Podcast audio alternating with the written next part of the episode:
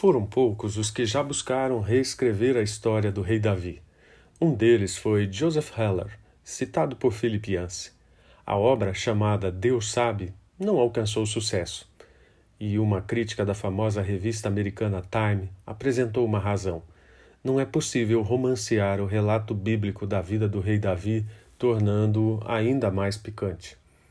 Yancey diz que isso porque a Bíblia não omite qualquer parte desagradável da biografia. Mas o livro de Heller levanta uma questão inevitável que também está no relato bíblico. Como poderia uma pessoa com tantas falhas óbvias tornar-se conhecida como o homem segundo o coração de Deus? Uma das respostas é que Davi confiava no interesse que Deus tinha por sua vida. Outra é que durante toda a sua vida Davi acreditou de verdade que o mundo invisível de Deus, o céu, os anjos e tudo mais, era tão real quanto seu próprio mundo de espadas, lanças, cavernas e tronos. Além do mais, Davi rasgava seu coração diante de Deus como ninguém, e dessas aberturas brotavam confissões sinceras, lamentos, clamores desesperados, gritos por justiça e tudo em forma de poesia.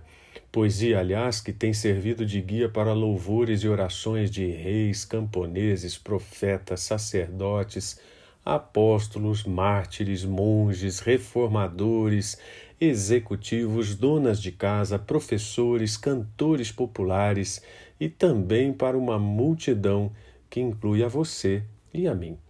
Como ensina um teólogo, acima de tudo, os salmos eram declarações de relacionamento entre o povo e seu Senhor pressupunham a aliança entre ambos e as implicações de provisão, proteção e preservação dessas alianças.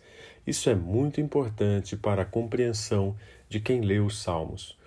Não é possível afirmar as razões que levaram Davi a escrever o Salmo 25, mas quem o lê fica com a impressão de estar ouvindo o mesmo disco furado de outros salmos.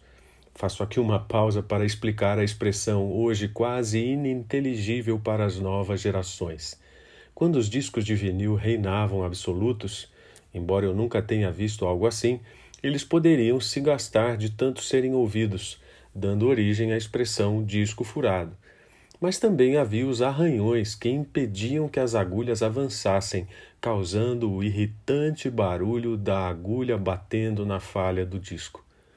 Nostalgias à parte, o disco arranhado de Davi parava sempre no mesmo ponto, ele não perdia de vista sua fé no Deus que o havia ungido rei. A enorme oposição que o grande rei de Israel sofreu não foi suficiente para mover do lugar devido sua confiança em Deus. Quando a resistência vem de todos os lados, é melhor mesmo olhar para cima. Foi o que Davi fez e orou: A ti, Senhor, elevo a minha alma. Não me deixe envergonhado, não deixe que meus inimigos triunfem sobre mim. Davi não teve vergonha de pedir a Deus que não o deixasse passar vergonha. É interessante observar que a ideia bíblica de vergonha não é propriamente a mesma que temos, ou seja, do embaraço causado diante de outros, mas sim do desapontamento ou decepção de dar crédito a algo que não merece confiança. A oração de Davi, portanto, é uma oração de tudo ou nada. Aliás, um requisito da verdadeira devoção, como ensina McLaren. E olhar para cima com essa exclusividade exige jogar fora pesos, quebrar cordas, para dirigir a alma exclusivamente para Deus. O pedido de ajuda do alto feito por Davi tinha uma enorme propriedade espiritual por causa desses aspectos. Ele sabia que quem esperava em Deus não passava vergonha. Os traidores é que deveriam ser humilhados, não ele. E isso não era uma oração de birra ou de vingança obsessiva. A reverente humildade de Davi o levava a orar para que Deus ensinasse seus caminhos a ele. As Escrituras mostram, por mandamentos e narrativas, que quem segue os ensinamentos de Deus não permanece em vergonha. O que não significa que não passe por apuros momentâneos, injustiças, provações, etc. Como o caso de José, bem conhecida a história. No entanto, nenhuma dessas situações tem poder para envergonhar os que temem verdadeiramente a Deus. Mas a oração de Davi era também para que Deus tivesse misericórdia e que ela fosse manifestada mais uma vez, lembrando de esquecer. Isso mesmo, é como se Davi tivesse dito: Por favor, Deus, lembre-se de esquecer meus pecados e não te esqueças de me lembrar de tuas misericórdias.